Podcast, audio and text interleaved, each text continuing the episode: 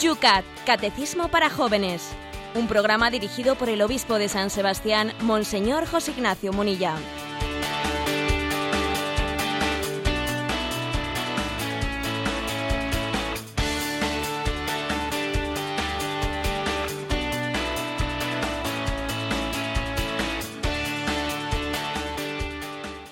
Buenos días, queridos amigos del Yucat.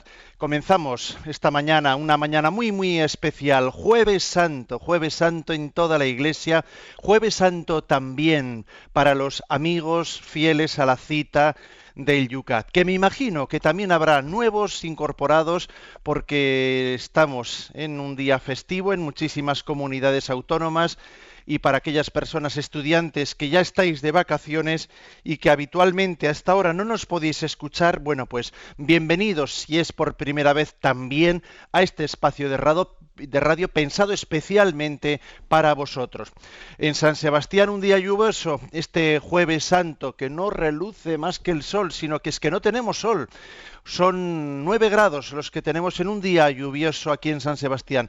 Mónica, por Madrid, ¿cómo están las cosas? Muy buenos días. Pues por Madrid tenemos 11 graditos y también el cielo encapotado y lloviendo pero aunque algunos teman por sus procesiones, etcétera, yo creo que el corazón en todos, todos, todos tiene que estar alegre, gozoso, porque dentro del trío pascual, José Ignacio, buenos días, hoy es un día de fiesta.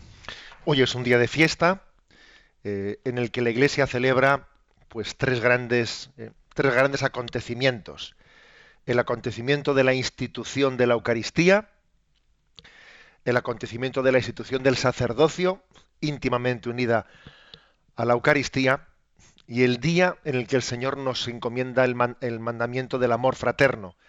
Y esos tres acontecimientos se celebran en esa última cena, que vamos a tener el honor de, de, que en Radio María sea retransmitida hoy desde la Catedral de San Sebastián, pues por el hecho de que el Papa Francisco va a celebrar hoy de una manera íntima en un centro de, de, íbamos a decir, de reclusos, no de reclusos, sino de internamiento de menores de la periferia de Roma, va a celebrar con esos jóvenes la última cena, va a hacer con ellos el lavatorio de los pies. Creo que el hecho de que el Papa, el vicario de Cristo en la tierra, el siervo de los siervos, eh, lleve a cabo el gesto del lavatorio de los pies ante unos jóvenes menores de edad, que están recluidos en ese eh, en un centro pues porque todavía no tienen la edad para estar en una cárcel y que todos ellos pues son entre comillas, ¿no? Entre comillas, entiéndaseme la expresión, el desecho de una sociedad que precisamente por la desestructuración familiar, por las familias rotas, van generando adolescentes heridos, adolescentes que que en su vida, que en el desorden de su vida manifiestan el dolor que tienen por no haber sido queridos incondicionalmente, porque esto es así, existe eh, una desestructuración, una delincuencia que nace de las rupturas familiares, que nace de las familias desestructuradas, que son caldo de cultivo eh, de unos adolescentes que, que, no, se, no son capaces de vivir ordenadamente, equilibradamente en una sociedad.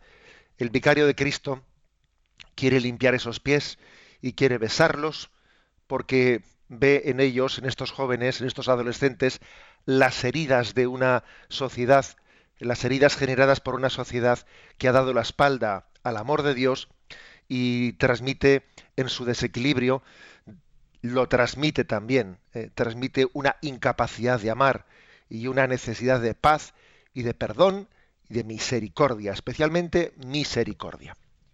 Así unidos con toda la Iglesia, cada uno, cada sacerdote, cada obispo, el Papa también, pues con la grey que se le ha encomendado, pero todos unidos en la celebración de la Cena del Señor. Felicidades, hoy hay que decirlo, a todos los sacerdotes que nos estáis escuchando de una manera muy, muy especial. Es el día de la institución del sacerdocio y desde aquí, desde el Yucat también, para todos, nuestro gran abrazo fraternal.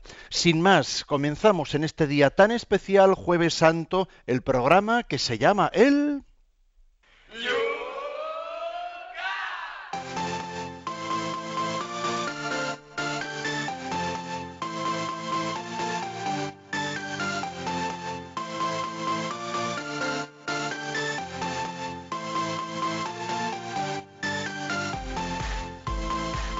y lo hacemos mirando las preguntas que quedaban pendientes en la jornada de ayer.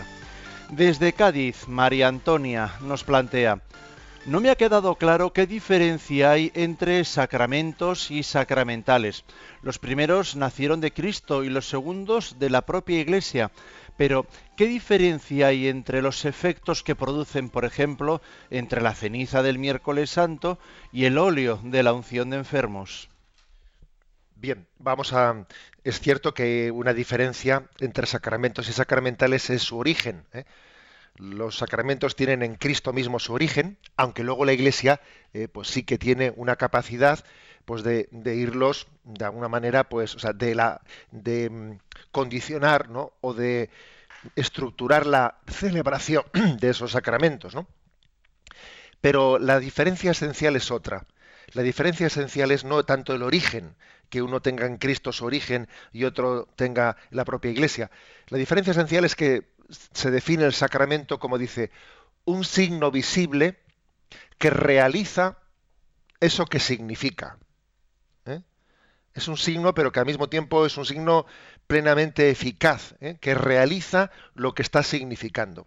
Mientras que el sacramental es un signo que no tiene esa capacidad de realizar por sí mismo lo que está significando. Vamos a ver, dicho de otra manera, pues el agua, ¿eh? el agua del bautismo, el agua del bautismo es un signo, ¿eh? pero no solo es un signo, es que el agua está realizando verdaderamente la incorporación de este catecúmeno, la incorporación como miembro de la Iglesia, le está transformando interiormente, le está introduciendo la intimidad de Dios, haciéndole hijo de Dios, perdonándole sus pecados, o sea que ese agua bautismal es plenamente eficaz por sí misma. No solo por la devoción de quien ¿eh? Eh, está allí celebrando el sacramento, más allá de la devoción de quienes celebran el sacramento, el agua por sí misma tiene una eficacia objetiva. Eso operato que se dice ¿no? en teología, por sí misma tiene una eficacia. En el caso de los sacramentales, no tiene una eficacia por sí mismo, depende de la devoción ¿eh? de quien lo celebre. Por ejemplo, el caso, el ejemplo que ha puesto el oyente, que ha puesto María de Cádiz, pues eh, del de la ceniza del miércoles. A ver, esa ceniza, a diferencia del agua bautismal, no tiene un, efecto por sí misma, sino que es un signo que puede servir, del cual Dios se puede servir para, para movernos en nosotros a la llamada a la conversión. ¿eh? Pero la diferencia es esta. Sacramento es un signo visible que al mismo tiempo realiza objetivamente lo que significa. El sacramental es un signo visible que nos ayuda a nuestra, a nuestra conversión interior, pero no tiene en sí misma una eficacia objetiva, sino que, sino que nos ayuda a nosotros a desde ese signo recibir interiormente la llamada a la conversión. Desde Tarragona, Miguel nos dice, si el exorcismo no es un sacramento, sino un sacramental, me llama la atención que exista un protocolo llamado ritual del exorcismo para liberar del influjo de Satanás. ¿No se podría hacer un exorcismo fuera de ese protocolo? Bueno, la Iglesia tiene una experiencia amplia ¿eh? en dos mil años. Yo creo que hay una razón de ser, de que exista un ritual eh, del exorcista. Y la razón de ser es que con el demonio, mm, eso lo dicen los, eh, pues los que conocen de cerca el tema, con el demonio no hay que entrar en conversaciones. Con el demonio lo que hay que hacer es zanjar. La técnica con el demonio es zanjar, sin entrar a discutir. ¿eh? Y esto se le puede aplicar, ojo, ¿eh? y esto se le puede aplicar no únicamente al exorcista que realiza un exorcismo, se nos puede aplicar a todos nosotros en la forma que tenemos de, luchar contra las tentaciones. Fijaros, por ejemplo, Jesús como eh, en las tentaciones del desierto zanja. No solo de pan vive el hombre, sino de toda palabra que sale de la boca de Dios. Fuera. Es decir, Jesús, eh, ante las insinuaciones de Satanás, eh, se agarra a la, a la, palabra de Dios y zanja, y zanja. Por eso si la Iglesia realiza un exorcismo pues desde, ¿eh? desde un ritual exorcista y no desde la subjetividad del sacerdote que haga el exorcismo es porque dice, a ver, cuidado, si dejamos el exorcismo en manos, o sea, un poco a la, subjetividad de este sacerdote, eh, puede ser fácilmente engañado, porque se pone eh, con toda su buena voluntad a querer pues entrar en diálogo, a querer ayudar a una persona y puede ser engañado por ese intento de ayudar, ¿no? Repito, la técnica contra el demonio es zanjar sin entrar a discutir y en los exorcismos también. Y por eso la Iglesia, en la sabiduría de sus dos mil años de tradición, eh, ha dicho, pues mm, recemos, invoquemos y no dialoguemos con Satanás. Con Satanás no se dialoga. ¿eh? Y, si, en algún momento se hace algún tipo de pregunta, es una pregunta no de curiosidad, sino más bien es una pregunta eh, que manifiesta la autoridad de Cristo sal de él, o cómo te llamas, etcétera, ¿no? Ese tipo de preguntas que el, propio Jesucristo realiza, eh, realiza en los evangelios no son preguntas de curiosidad, no, en absoluto, son eh, una, una, manera de inquirir con, con autoridad. Desde Valencia, Marta, usted explicó que el ministerio del exorcismo pertenece al obispo y al sacerdote que éste le delegue. ¿Nos podría explicar por qué lo primero y qué características se buscan en los sacerdotes para encomendarles este ministerio del exorcismo? Bueno, el hecho de que a falta de un, de un exorcista nombrado eh, por defecto, el exorcista sea el obispo, bueno, pues eso también eh, hay que decir que el obispo es eh, en la estructura nuestra apostólica de la Iglesia, pues que el obispo es el catequista por, eh, pues por, por, definición, es el catequista o es el confesor. Por ejemplo, el, obispo, el, obispo es el que puede levantar las penas de excomunión y cuando hay determinados pecados, él es el que puede levantarlo o le delega al canónigo penitenciario o otros sacerdotes el poder de levantar determinados pecados de excomunión. Eh, y en esa misma línea, en el tema del exorcismo, pues como el, obispo tiene la plenitud del sacerdocio y él puede celebrar los siete sacramentos, eh, cosa que, cosa que eh, hay algunos sacramentos, especialmente el del orden sacerdotal, también el de la confirmación, pero especialmente el del orden sacerdotal, que está exclusivamente reservado para el, para el obispo, bueno, pues en ese sentido también se dice que por, que por antonomasia el exorcista es el obispo, porque tiene la plenitud de sacerdocio. Ahora bien, la pregunta que, la, la, segunda parte de la pregunta del oyente, em, ¿y qué características tiene el exorcista, el sacerdote que suele ser nombrado por el obispo? Pues hombre, generalmente no se, no se suele buscar tanto ciencia teológica. No se suele buscar tanto ciencia teológica, sino más bien fe firme, fe firme, vida espiritual profunda, ¿eh? una profunda experiencia de vida espiritual. ¿eh?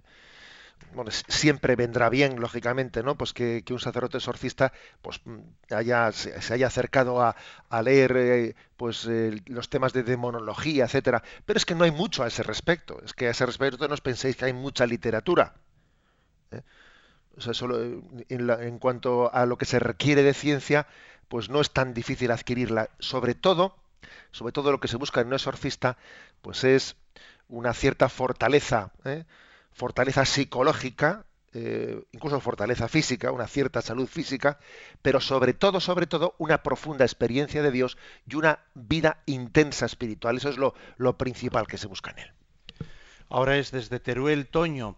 He escuchado la acusación de que las reliquias son antihigiénicas y un resquicio de la Edad Media. ¿Qué respondería usted? Bueno, yo ayer hice hice la referencia que estamos hoy, en, estamos hoy en una cultura, en una cultura urbana que es así muy escrupulosa para algunas cosas, ¿no? Es curioso, ¿eh? escrupulosa para algunas cosas. Eh, pues eso, yo, creo que es la generación de Pluto y de Mickey, ¿no? Que, que hemos un poco hemos personalizado a los animales ¿eh? y luego tratamos de una manera animalizada a las personas, ¿eh? paradójicamente, ¿no? Y entonces nos parece que, ay, fíjate las reliquias, pero hay tener un hueso, un cachito de un hueso, pero qué asco. Yo lo que veo es hoy en día que incineramos, incineramos a los difuntos y luego no sabemos qué hacer con las cenizas, alguno incluso la tiene en la vitrina de su casa o, o las está esparciendo por ahí. A ver, eso de que, eh, eso de que en nuestra cultura, es una cultura un poco de plástico, si me permitís la expresión, eh, una cultura un poco de plástico y de aluminio, le dé asco ciertas cosas, me parece que, eh, bueno, pues que sencillamente no es más que un reflejo de la crisis de la propia cultura, ¿no? Que, es hipersensible hacia ciertas cosas y luego se traga, ¿eh? se traga pues, pues un camello, ¿no? A mí me parece que las cosas son más sencillas. ¿eh?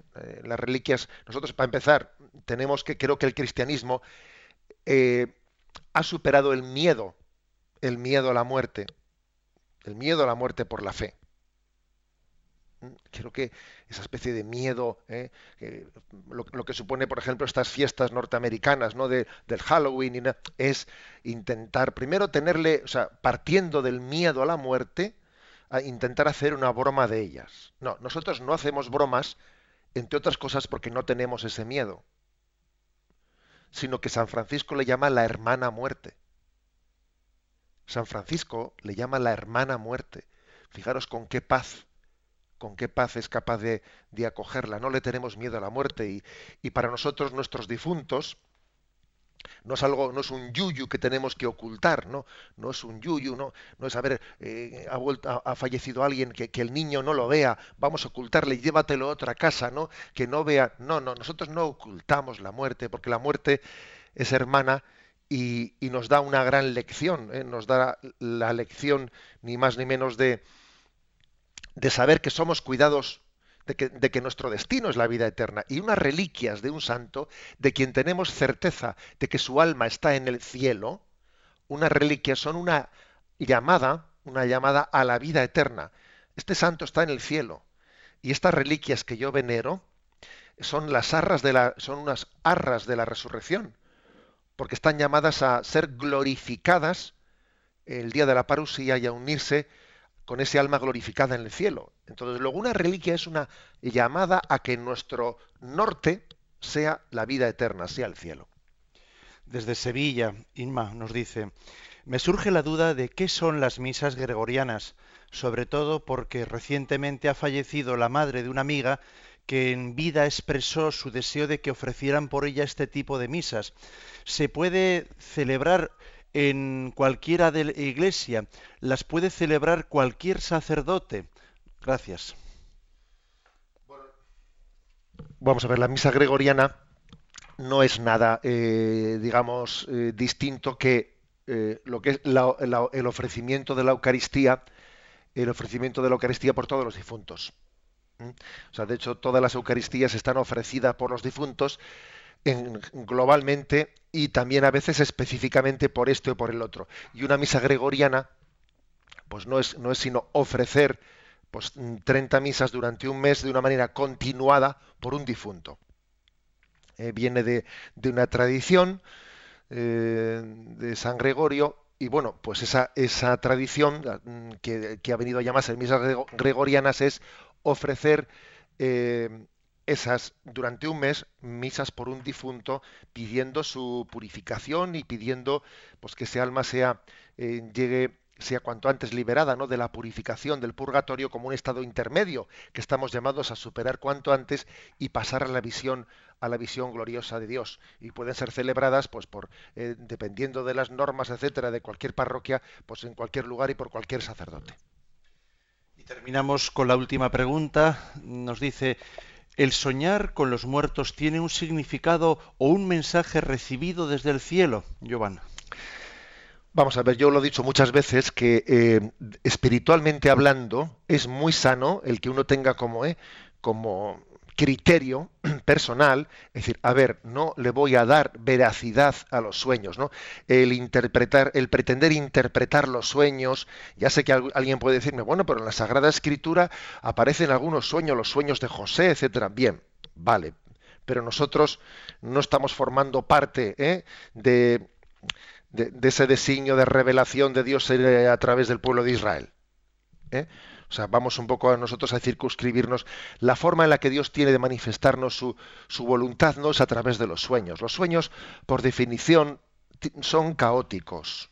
Son caóticos y tienden a mezclarlo todo. ¿eh? Luego, no hagamos caso ¿eh? de los sueños. Eh, sencillamente, bueno, pues en la, desconexión que existe en el momento, ¿no? Pues puede haber montones de cosas que se mezclan, etcétera. Y creo que nos hace poco favor espiritualmente pretender interpretarlos, sacar consecuencias. Yo aquí he recibido un mensaje. No, no. ¿eh? El Señor tiene otras formas de manifestarnos su voluntad, de manifestarnos, de, hablarnos, de dirigirnos su palabra, que, es, que no es a través de los sueños, ¿eh? sino a través de los vivos y a través de la predicación de la Iglesia y a través de, de esa palabra de Dios que es proclamada.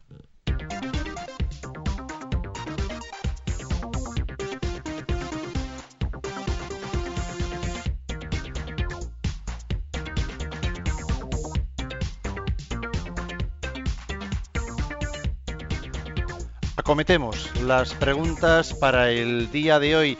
Comenzamos con la 276, cuando son las 8 y 21 minutos, 7 y 21 minutos en las Islas Canarias. Pregunta, ¿cuál es el sentido de las, de las peregrinaciones? Vamos a ver y respondemos. Quien peregrina ora con los pies y experimenta con todos los sentidos que toda su vida es un único gran camino hacia Dios. Ya en el antiguo Israel se peregrinaba al templo de Jerusalén. Los cristianos retomaron esta costumbre. De este modo especialmente en la Edad Media surgió un verdadero movimiento de peregrinaciones a los lugares santos, especialmente a Jerusalén y a las tumbas de los apóstoles en Roma y Santiago de Compostela. Con frecuencia se peregrinaba para hacer penitencia y a veces la peregrinación no estaba libre del falso pensamiento de que había que justificarse ante Dios mediante una acción autotorturadora. Hoy las peregrinaciones experimentan un renacimiento único. Los hombres buscan la paz y la fuerza que brota de los lugares santos. Están cansados del individualismo. Quieren salir de la rutina diaria liberarse de lastres y ponerse en marcha hacia Dios. Bueno, em, estamos hablando en, el, en, el, entorno del tema de los sacramentales, etcétera. Se habla aquí de las peregrinaciones. El Yucat está también mm, poniendo un poco la, eh, la doctrina de siempre en diálogo y en el contexto de, de, los nuevos modos de religiosidad. ¿no? Y es verdad que uno de los nuevos modos de religiosidad pues es, así como son los santuarios marianos, los grandes santuarios marianos, otro sin duda es el de las peregrinaciones, que no son nuevas, ¿eh? que existieron en la tradición de la Iglesia, que luego prácticamente llegaron a desaparecer y que ahora, en estos últimos años, no han renacido con mucha fuerza. Eh, dice que peregrinar es orar, orar con los pies, dice, y con todos los sentidos de la vida con todos los sentidos. Tenemos, el hombre está lleno de sentidos y, es implicar la vida entera que lo que externamente realizamos, ese ponerse en camino, que sea un signo que nos mueva toda la vida. ¿De qué es un signo? Pues vamos a ver, la peregrinación es un signo eh, de que la vida, la vida nosotros no somos vagabundos, somos peregrinos, mm, tenemos un origen y una meta. El hombre viene de Dios y vuelve a Dios. ¿Mm? Y por lo tanto es un eh, peregrino, no es un vagabundo. El vagabundo no sabe cuál es, eh, cuál es el camino ni cuál es la meta. El peregrino sí lo sabe. Lo principal es buscar. El hombre ha nacido para. es, es un homo viator, un hombre en camino hacia una meta. Lo más duro que le puede ocurrir a alguien es quedarse sin meta. ¿A dónde vas? Pues no sé a dónde voy, a donde tú vayas. No, a donde tú vayas no. O sea, yo tengo una meta. De lo contrario, soy totalmente manipulable. Me llevan por donde quieran. Como no tengo ninguna meta. Es así, ¿eh? En la medida en que el hombre pierde su, su meta es el ser más manipulable por el materialismo, pues por, pues, eh, eh, por determinados ídolos políticos, por lo que fuere. ¿eh? En segundo lugar, la peregrinación suele conjugar una experiencia que, que es muy aleccionadora de lo que es la vida, eh, la vida cristiana. Me refiero a que en la peregrinación hay que hacer un esfuerzo, se sufre, hay ampollas, vamos, como se dice popularmente, hay ampollas, hay momentos de cansancio, de desvanecimiento, y al mismo tiempo en la peregrinación hay grandes momentos de gozo y de alegría, porque es que uno eh, se, le, eh, se le ensancha el horizonte al contemplar determinados paisajes, se le abren perspectivas de vida nuevas, ¿no? O sea, que es una mezcla de cruz y gloria, la peregrinación es una mezcla de cruz y gloria que significa muy bien lo que es la vida. ¿eh? Es un signo de lo que es la vida. En la vida es que no hay nada sin cruz. La cruz forma parte de nuestra vida, ¿no? Y al mismo tiempo el peregrino no solo es el que sabe abrazar la cruz, sino el que sabe disfrutar de la vida. El, seguimiento de Jesucristo sí supone ¿no? una capacidad de sufrir y también una capacidad de gozar y de disfrutar. Yo creo que el cristiano tiene más capacidad de abrazar la cruz, pero también tiene más capacidad de disfrutar de la vida, mucha mayor. Y también añadiría otro detalle, y es que no se peregrina solo. Incluso aunque uno salga él solo a hacer un camino, termina juntándose con unos y con otros. ¿no? La peregrinación tiene también una gran pedagogía, y es la pedagogía de que no caminamos solos en la vida, que Dios ha puesto junto a nosotros compañeros de camino y, que son referentes muy importantes en nuestro caminar. ¿eh? No somos autodidactas en el camino, en el camino hacia Dios. Bueno, también aquí, eh, por cierto, el Yucat hace una, hace una llamada de atención, la llamada de atención de que, mm, pues igual en, hubo momentos determinados en los que la, peregrinación eh, pues podía tener una, dice aquí, una dimensión demasiado autotorturadora. O sea, que es decir, que creo, creo que también eh, la penitencia, la penitencia tiene que estar, sí, es importante la llamada a la penitencia, pero es una llamada que tiene que estar conjugada, pues conjugada con la caridad y conjugada con la capacidad de disfrutar de la vida.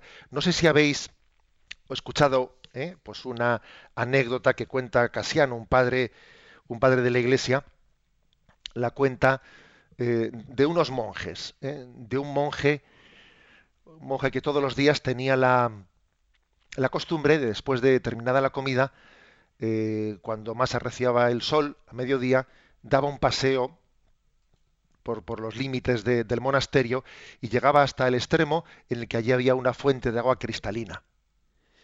Y el monje, pues que estaba en ese momento sediento, pues todos los días le ofrecía un sacrificio al Señor que es de no beber en ese momento. Y entonces hacía una oración, no bebía, miraba al cielo, y todos los días, cuando él hacía ese sacrificio unido a esa oración, veía como una estrella eh, brillaba especialmente en el cielo y él la interpretaba como un signo de que Dios pues se complacía de ese sacrificio, ¿no?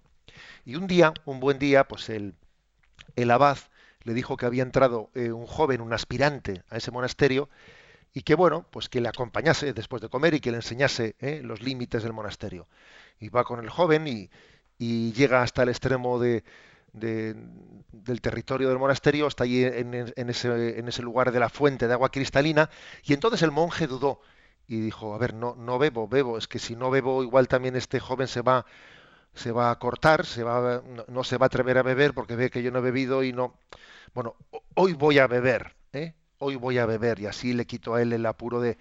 Y bebió él y después bebió el joven e hicieron la oración junta, ¿no? Y al mirar al cielo, eh, pues dice Casiano, que al mirar al cielo el monje vio que aquel día no brilló una estrella, sino que brillaron dos estrellas. ¿eh? Es una bueno, pues uno de esos relatos de, eh, de, los, de, los, mm, de los maestros de la vida espiritual de los primeros siglos, que viene a decir que en, el, en la vida cristiana tiene que haber un, una, un equilibrio, o sea, que la penitencia por la penitencia eh, puede no ser cristiana. ¿eh? La penitencia es muy importante, pero fijaros bien que para nosotros la penitencia nos tiene que ayudar a amar. Es una ayuda para amar, no es un fin en sí misma es un negarnos al hombre carnal para tener más capacidad de amar. Por eso en la peregrinación se compagina cruz y gloria. ¿eh? Y es muy importante en la peregrinación el ayudar a llevar la mochila a otro. Convertirse también en un, ¿eh? en un bastón para los demás. Yo en su tiempo pude hacer el Camino de Santiago con un grupo de jóvenes, no sé si recuerdo que éramos ocho o nueve, y salíamos desde Roncesvalles hasta, Santiago de Compostela, Y una de las lecturas que hacíamos al final del camino era ver que todos habíamos tenido algún día malo durante el camino. Todo el mundo tuvo el día de la pájara, de la pájara, como se dice, ¿no? Que se queda sin fuerzas. Y es curioso que decíamos entre nosotros, oye, todos hemos tenido un día malo o más de uno. Pero gracias a Dios providencialmente han sido alternativos. Un día uno, otro día otro, mira, y este día me toca llevarte yo a ti tu mochila, el otro día me la llevas tú a mí. Eh, o sea, Dios, el, darnos momentos de fuerza y momentos de debilidad, pues eh, forma parte de la pedagogía de Dios para que seamos generosos y humildes, generosos y humildes, generosos con los demás y humildes cuando necesitamos ser ayudados. Esto también forma parte de la pedagogía de la peregrinación. Bueno, pues, pues este es un poco ¿no? el, el sentido, ¿eh? el sentido mm, que se nos quiere dar ¿no? aquí. Creo que la peregrinación tiene una gran potencialidad evangelizadora. Juan Pablo II, sin duda alguna, fue el Papa que desempolvó ¿eh? la peregrinación y la puso en primer, o sea, la, la, peregrinación a Santiago de Compostela estaba prácticamente muerta, acabada.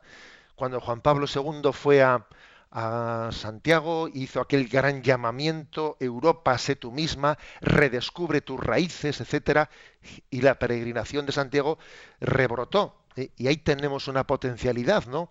Ya sé que hay muchas personas que, que hacen el camino de Santiago con un sentido ¿eh?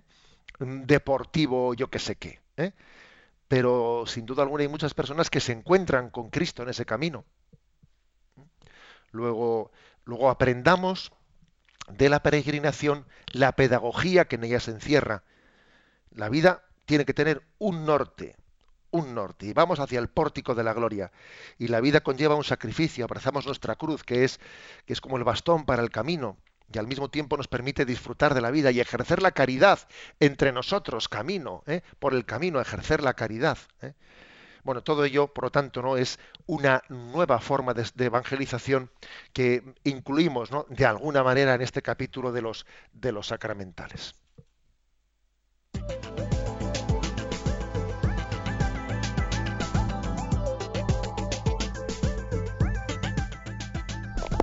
Son las 8 y 32 minutos, 7 y 32 minutos en las Islas Canarias.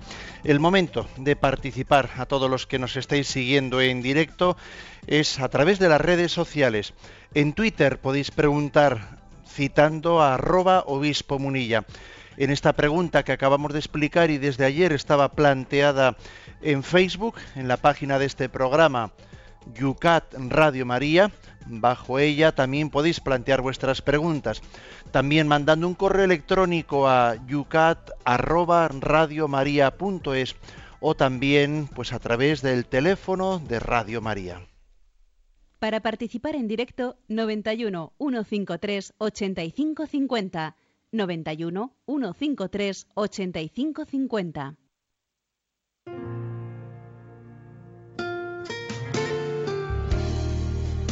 Hoy es el día del sacerdocio, decíamos antes, es el día del amor. Supe que me amabas.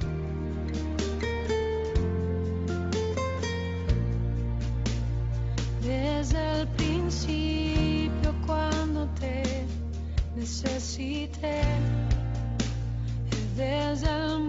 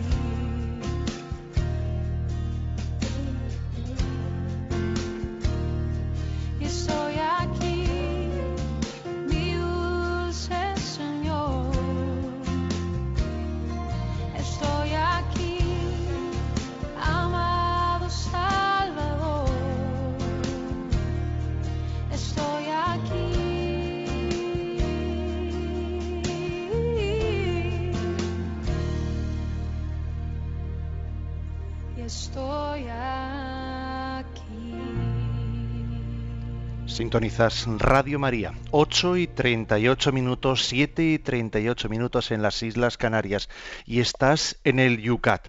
Hoy, jueves santo.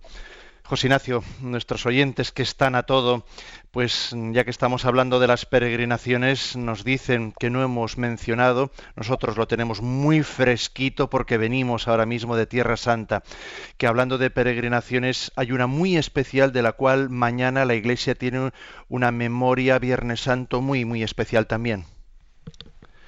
Estamos hablando Del Viernes Del- Santo, de- de las peregrinaciones a Tierra Santa, a Tierra Santa. la Sí, bueno, custodia. bueno, el Yucat sí que lo ha mentado. ¿eh?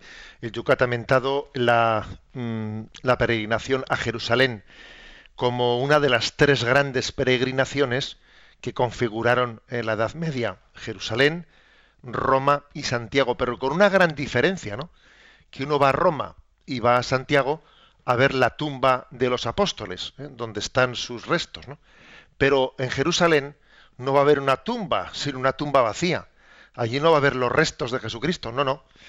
Allí la gran diferencia es que la tumba está vacía y entonces, digamos, eh, sí que se puede decir que la peregrinación de las peregrinaciones es Jerusalén, precisamente porque no es la tumba que venera los restos de un apóstol, sino aquel que llamó a los apóstoles y ahora está glorioso en el cielo y nos pide a todos que seamos apóstoles, eh, apóstoles colaboradores ¿no? de ese ministerio que él ha encomendado la Iglesia.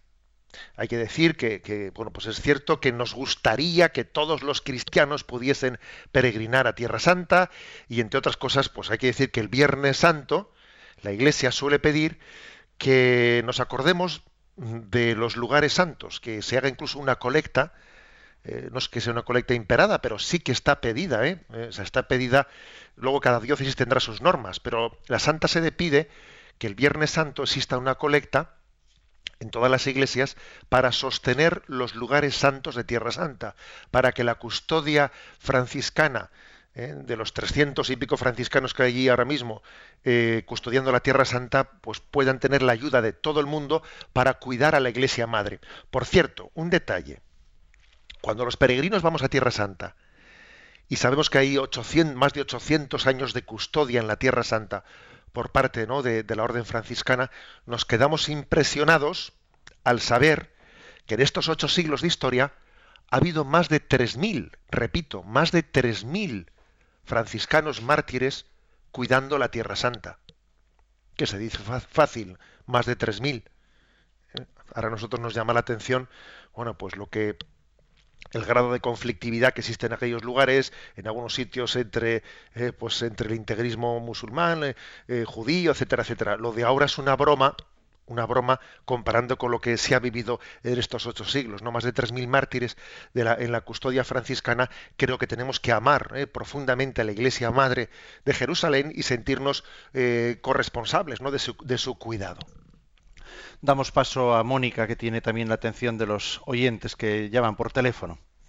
Pues nos llama un oyente de Madrid que quisiera saber la diferencia entre misa crismal y crisma y por otro lado, otra oyente de Gerona que nos pregunta, bueno, ha oído hace poco que el cuerpo de San Vicente Ferrer reposa pero sin la cabeza y pregunta cómo Dios pues podrá unirlo en la resurrección de los cuerpos y, y también, bueno, pues comentaba, ¿esto no es un poco sádico?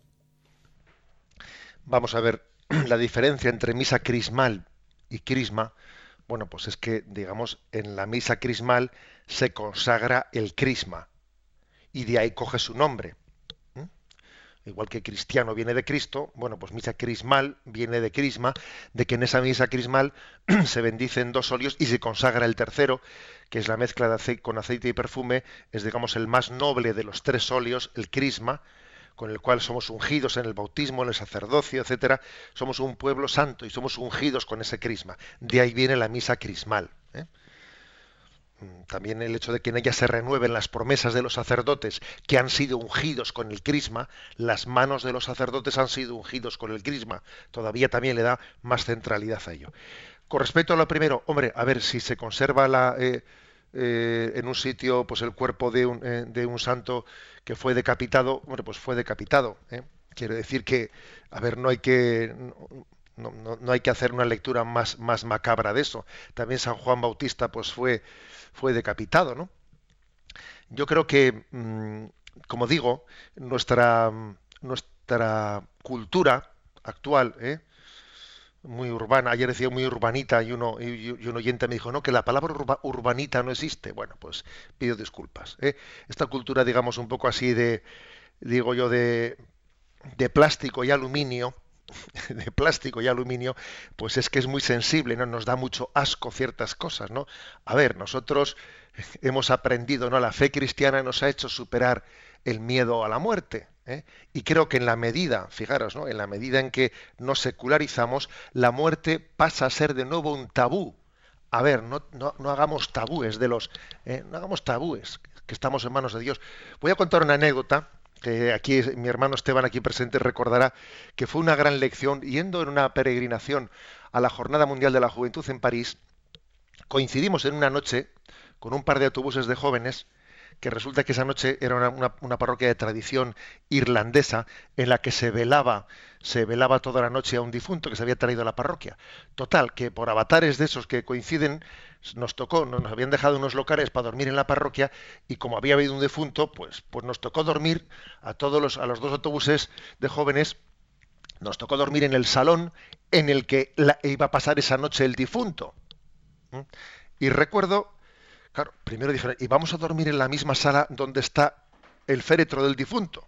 Bueno, pues yo recuerdo que nos acostamos eh, todos rezando por él, todos en el suelo, tumbados en sacos de dormir, por cierto, ¿no? Y en medio de nosotros estaba el difunto, que fue una de esas anécdotas de no olvidar nunca en la vida. Y os puedo decir que rezamos, dijimos unas palabras, dormimos fenomenalmente bien, ¿eh? fenomenalmente bien y al día siguiente cuando nos levantamos volvimos a hacer un responso por él y etcétera y luego cuando vino la familia del difunto pues le saludamos y nos fuimos a la jornada mundial de la juventud y aquello fue una gran lección ¿eh? una gran lección de cómo, y os aseguro que todos los jóvenes allí presentes, pues ni tuvieron ni, eh, ni, ni, miedos, ni sueños raros, ni nada. O sea, que es que tenemos que vencer, ¿no? Vencer este, esta especie de incapacidad, ¿no? De convivir, de convivir con el misterio de la muerte y de la vida, fruto de nuestra secularización.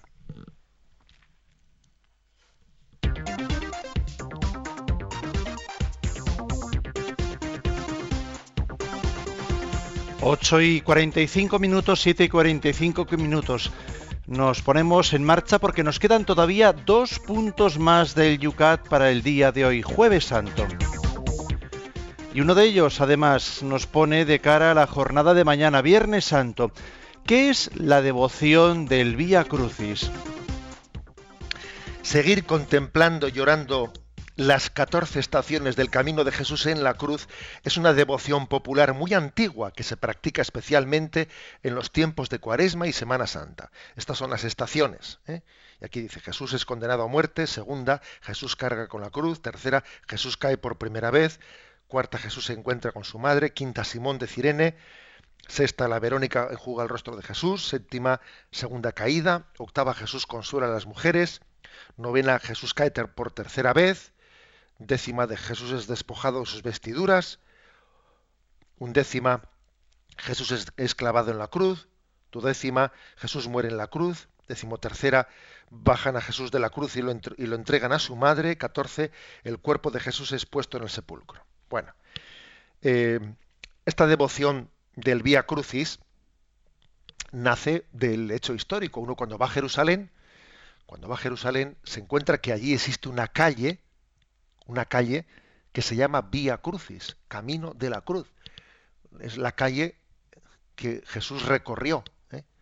Es verdad que Jerusalén ha sido destruida y reconstruida y entonces el piso que Jesús pisó está metros más abajo del que nosotros pisamos ahora mismo, pero no, hay partes como en la parte del pretorio, la parte en la que Jesús fue interrogado por Pilato, que se conservan las mismas losas, las mismas losas bimilenarias en las que Jesús eh, compareció y estuvo preso allí en el pretorio ante Pilato. O sea que estamos hablando, por lo tanto, Vía Crucis viene de un lugar, un sitio histórico en el que Jesús cargó con la cruz.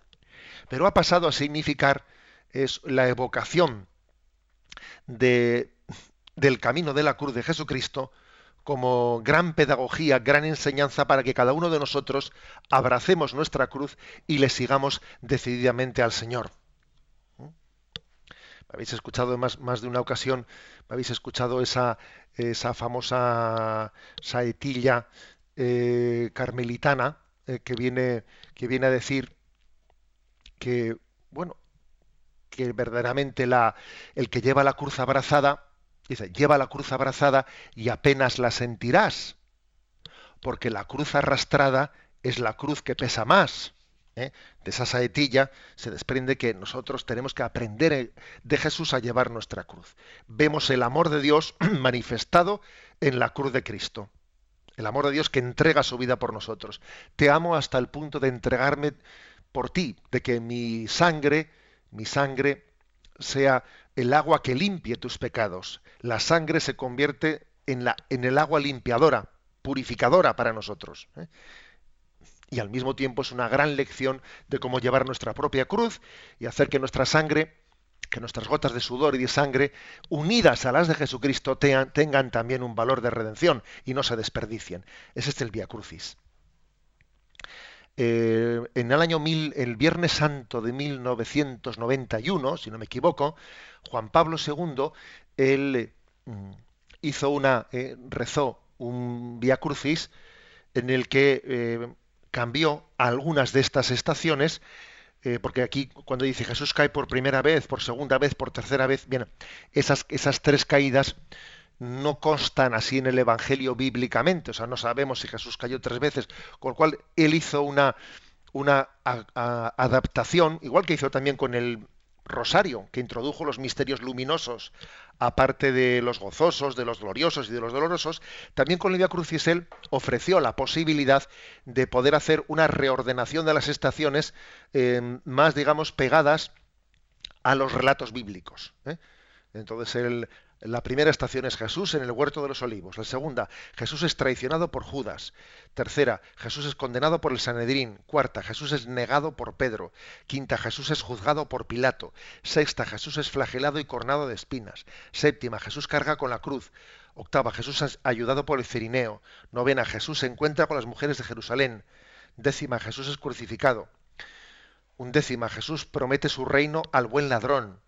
Tu décima, Jesús es crucificado, la madre y el discípulo. Décimo tercera, Jesús muere en la cruz. Décimo cuarta, Jesús es depositado en el sepulcro. Y muchas versiones del Vía Crucis también introducen una decimoquinta que es la resurrección. Lógicamente el, el Via Crucis, como no tiene un origen, es una devoción ¿eh? que ha sido dada a luz por la propia Iglesia, con lo cual por eso, eh, al ser un sacramental y no un sacramento, pues puede ser modificado, readaptado, etcétera, porque no tiene su origen, ¿eh? pues en una tradición apostólica. Bien, pero en resumen, que estamos ante ante algo que es mm, que ha acompañado siempre, incluso antes de que existiese el Via Crucis como devoción, formó parte de la espiritualidad cristiana meditar en la pasión de Cristo.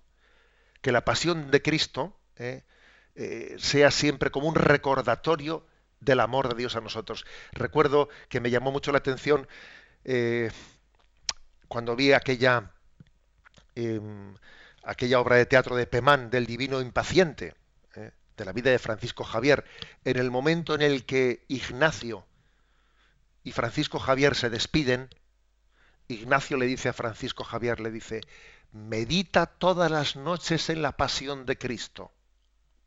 Ten todos los días un momento de meditación en cómo el Señor entregó su vida por nosotros. Eso me impactó, me impactó esa, eh, es decir, lo, que era en la espiritualidad ignaciana y también franciscana, ¿no?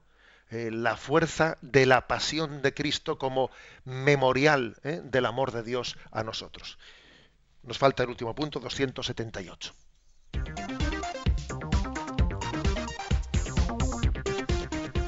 El 278, último del día de hoy, dice, ¿qué carácter tiene un entierro cristiano?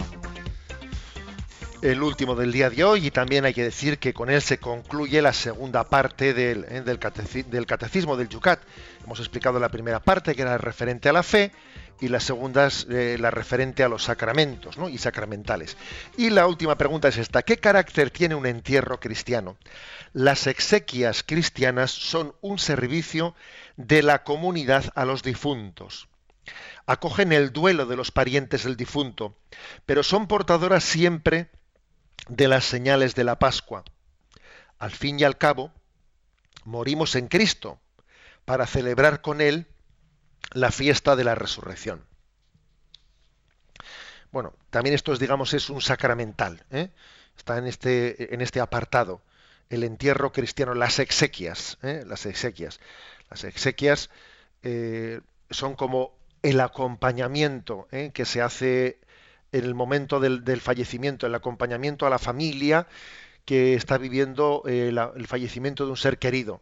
Las exequias hay un, bueno, existe la posibilidad de celebrarlas de una manera más exhaustiva, más sencilla, dependiendo de contextos culturales, etcétera, pero las exequias pueden comenzar en la misma casa del difunto, en el momento de amortajarlo, en el momento de encomendar su alma a Dios, haciendo un velatorio que hoy generalmente se hace en los tanatorios, pero que antes tradicionalmente se hacía en los hogares. ¿eh? También las exequias después eh, continúa con el traslado, eh, con el traslado a la iglesia del, difunto. Otra de, otra de las cosas, eh, de las cosas tristes es que en muchas grandes ciudades los funerales se hacen sin la presencia del cuerpo del difunto, que es una pena. Es una pena porque pierde sin duda alguna un grado, un, signo fuerte. No sé si sabéis que en la República, en la República Española, antes de la de la ojalá no olvidemos definitivamente lo que fue la guerra civil española antes de aquella guerra fratricida entre españoles en aquel momento de persecución religiosa la república llegó a prohibir que los coches de los difuntos pasasen por medio de las capitales se quería como ocultar la muerte se quería ocultarla, que no se vea ¿eh? Un difunto, porque les parecía que eso era hacer como una propaganda religiosa, ¿no? Recordarle a la gente que hay que morir. Entonces, a ver, oculta, no se puede ver, prohibido pasar un féretro, no por, eh, hay que pasarlo ocultamente, no se puede hacer con un, con una, es curioso aquello. Ese es un episodio que el hecho de que se prohibiese ¿eh? que un féretro, ¿no? pasase, digamos, públicamente, ¿no? por, por el centro, por las calles de una ciudad, es un recordatorio de que como a veces el mundo sin Dios no nos quiere, no, quiere que pensemos, no pienses, consume y calla. ¿eh? Y no te hagas preguntas. Vamos a, ¿eh? vamos a impedir. Claro, que la, la muerte tiene un gran valor pedagógico. Claro que lo tiene. Unas exequias bien celebradas tienen un valor pedagógico. Es una llamada a la conversión a los demás. Es decir, les recuerda que eres polvo y al polvo has de volver. Y, si no tiene para mí sentido la muerte, ¿qué sentido tiene la vida? Claro, es que, es que alguien dijo que, pues alguien que no tiene, alguien para quien la muerte no tiene sentido, no tiene una palabra, pues es como, mira, es como un empresario un empresario que al final su eh, dice no yo estoy muy contento como empresario el único problema es que al final eh, en el balance final mi empresa tiene un tiene la quiebra oiga pues si su empresa al final tiene la quiebra pues usted es un fatal empresario porque eh, la, empresa tendrá como finalidad que al final tenga un beneficio. Si no vaya empresario que es usted. Pues algo parecido pasa con la vida si se me permite el ejemplo o sea, es que si la muerte no, si la muerte es un fracaso, también la vida es un fracaso. Eh, por eso las exequias son un acompañamiento, primero para, eh, para que el duelo, el dolor, sea acompañado desde Cristo. Y segundo, para darle también todo el valor pedagógico de la lección. La muerte es una lección que nos enseña el sentido de la vida. ¿eh? Y en tercer lugar, por supuesto, que, yo creo que es el primer lugar, el tercero, el tercer lugar, pues para orar y para pedir que la oración de la Iglesia, pues desde la comunión de todos los santos, sirva para la purificación eh, y, para, y para pedir a Dios que lleve al cielo cuanto antes a esa persona que ha fallecido.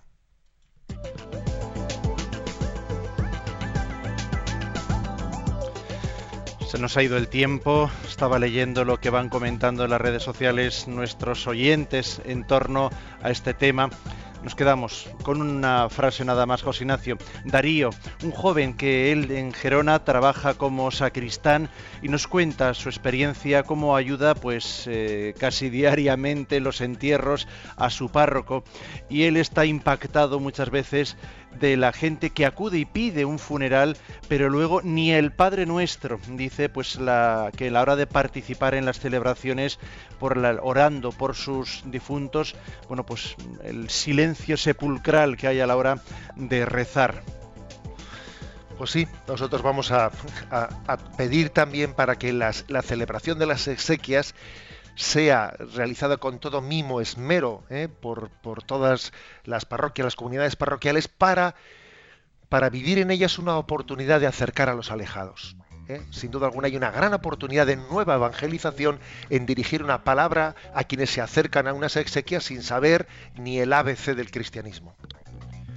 Nosotros volveremos después de este trido sacro el lunes, lunes de Pascua, pues os felicitaremos aquí a todos la Pascua. ¿Con qué puntos lo haremos, José Ignacio? 279, ¿por qué necesitamos la fe y los sacramentos para llevar una vida justa y buena? 280, ¿cómo fundamentan los cristianos la dignidad del ser humano?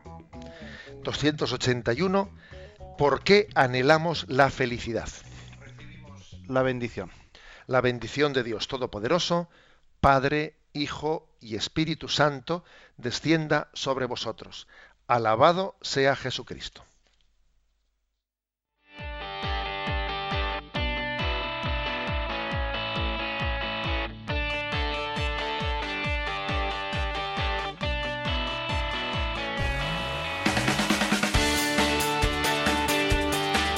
Y así finaliza en Radio María Yucat un programa dirigido por el obispo de San Sebastián, Monseñor José Ignacio Monilla.